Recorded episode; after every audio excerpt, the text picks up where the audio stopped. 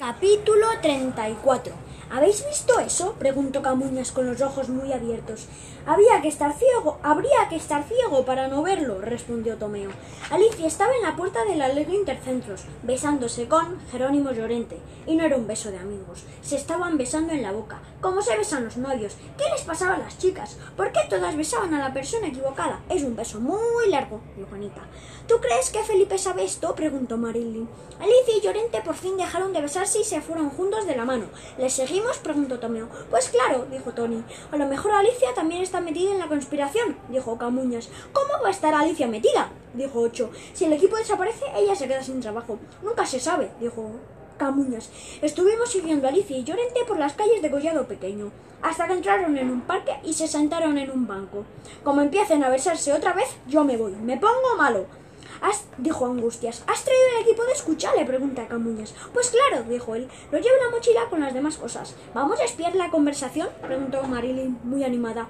Exactamente eso es lo que íbamos a hacer. Preparamos el equipo de escucha y mandamos a uno del grupo cerca de donde ellos estaban para, para que colocara el aparato. Debería ir al más pequeño para que no le vean, dijo Camuñas. Y todos miramos a Ocho. Está bien, dijo, pero si me pillan no pienso contar todo.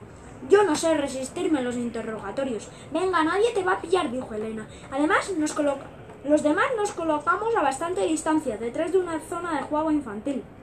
Y Ocho se acercó por detrás de los arbustos con el aparato receptor. Iba arrastrándose por el cesto y parecía que tardaba una eternidad. A este paso, cuando llegue ya se habrán ido, dijo Marilyn. Y tenía razón. Alicia y Llorente estaban sentados en el banco hablando, y mientras Ocho se arrastraba lentamente, hasta que por fin llegó a ellos. Le dio al interruptor, soltó el aparato junto al banco y salió corriendo de allí. Entonces pudimos oír lo que estaban hablando. No, no, no puedo, dijo Alicia. Y luego se escucharon unas interferencias. Ella no quiere unirse a la conspiración, dijo Marilyn. De pronto volvieron a escucharse. Te ofrezco todo lo que tengo. Ya, dijo él. Ya, ya, pero, dijo Alicia. Y otra vez se cortó. Está clarísimo. Llorente es el jefe y ella y quiere que ella se una a la banda, insistió Marilyn. ¿Y los besos? preguntó Anita. Nadie tuvo respuesta para eso. De nuevo llegaron sus voces. Tienes hasta el sábado, dijo él. Si no tengo una respuesta, entenderé que es un no. Y hasta ahí pudimos escuchar, porque después pasó una cosa que no estaba prevista. Un perro que estaba jugando en el parque se acercó al aparato receptor de escucha, lo lisqueó y después se puso a hacer piso encima. No, no, no, protestó Camuñas, pero ya era demasiado tarde. El perro se quedó bien a gusto, y lo único que se oía era un chorro de pis cayendo, y luego ya nada. Son gajes del oficio. Un investigador tiene que estar preparado para todo.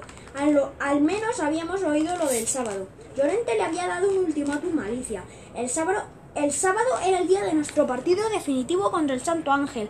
Todo encajaba, si no fuera por un detalle, los dichosos besos.